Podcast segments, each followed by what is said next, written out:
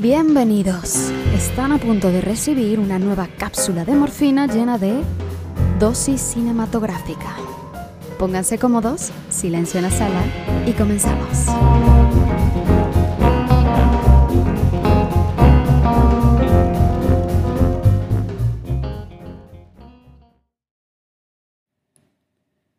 ¿Qué tal amigos de Mexicanos por España? Soy Fernanda Valencia y a diferencia de las cápsulas pasadas, hoy no les voy a hablar de una película en específico, sino que vamos a comentar un par de ellas en cuanto a la violencia que ilustran y qué mensaje nos dejan estas sobre nuestra sociedad.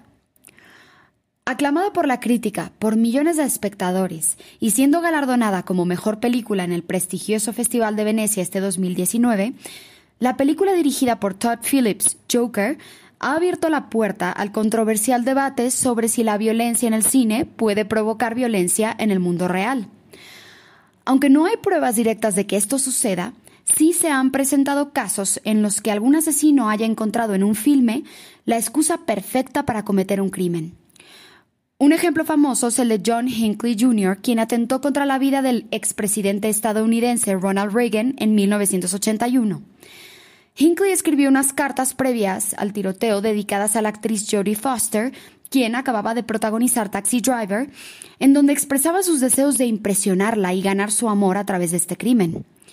Esto nos lleva no a culpar ni a una película ni a un director por estos terribles actos, pero sí a preguntarnos cuál es el papel del arte al fin y al cabo. Es muy atinada la periodista y crítica de cine para la revista Time, Stephanie Zacharek, quien escribió que Joker pretende ser una película sobre el vacío en nuestra sociedad, cuando realmente la película en sí es un ejemplo precisamente de ese vacío. Comparando la violencia de Joker con la también brutal de la maravillosa Parásitos de Boon Joon-ho, encuentro una diferencia fundamental.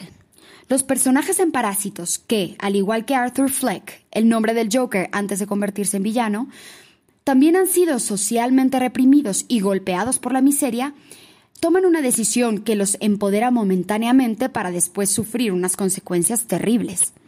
Es decir, en Parásitos, al final los personajes no se convierten en un estandarte de la anarquía nihilista como lo hace el Joker, sino que vemos las consecuencias de sus actos. Parásitos nos trata como espectadores lo suficientemente inteligentes para distinguir lo que es aceptable y lo que no. Sus personajes terminan por convertirse en aquello que tanto luchaban por derrocar y provocan la misma miseria en otros, quienes, como ellos en un principio, están en una posición desfavorecida. Parásitos, a diferencia de Joker, nos trata como adultos al mostrarnos los numerosos matices que tiene el ser humano, la impresionante capacidad de supervivencia de éste, al igual que sus terribles contradicciones.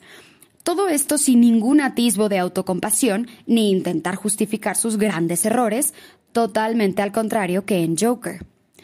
Desde luego el debate da para mucho más amigos, pero tenemos poco tiempo, así que los animo a continuar la conversación con sus amigos y, si así lo desean, que nos den su opinión por las redes sociales. Creo que es importante hablar de estos temas tan polémicos de una manera pacífica, precisamente para no fomentar más violencia en nuestra sociedad. Muchas gracias a todos nuestros paisanos por España por seguir escuchándonos todos los domingos. Les deseo que tengan un excelente inicio de año. Les recuerdo que me pueden encontrar en Instagram como arroba FDA Valencia. Soy Fernanda Valencia y los invito a que por favor sigan yendo al cine.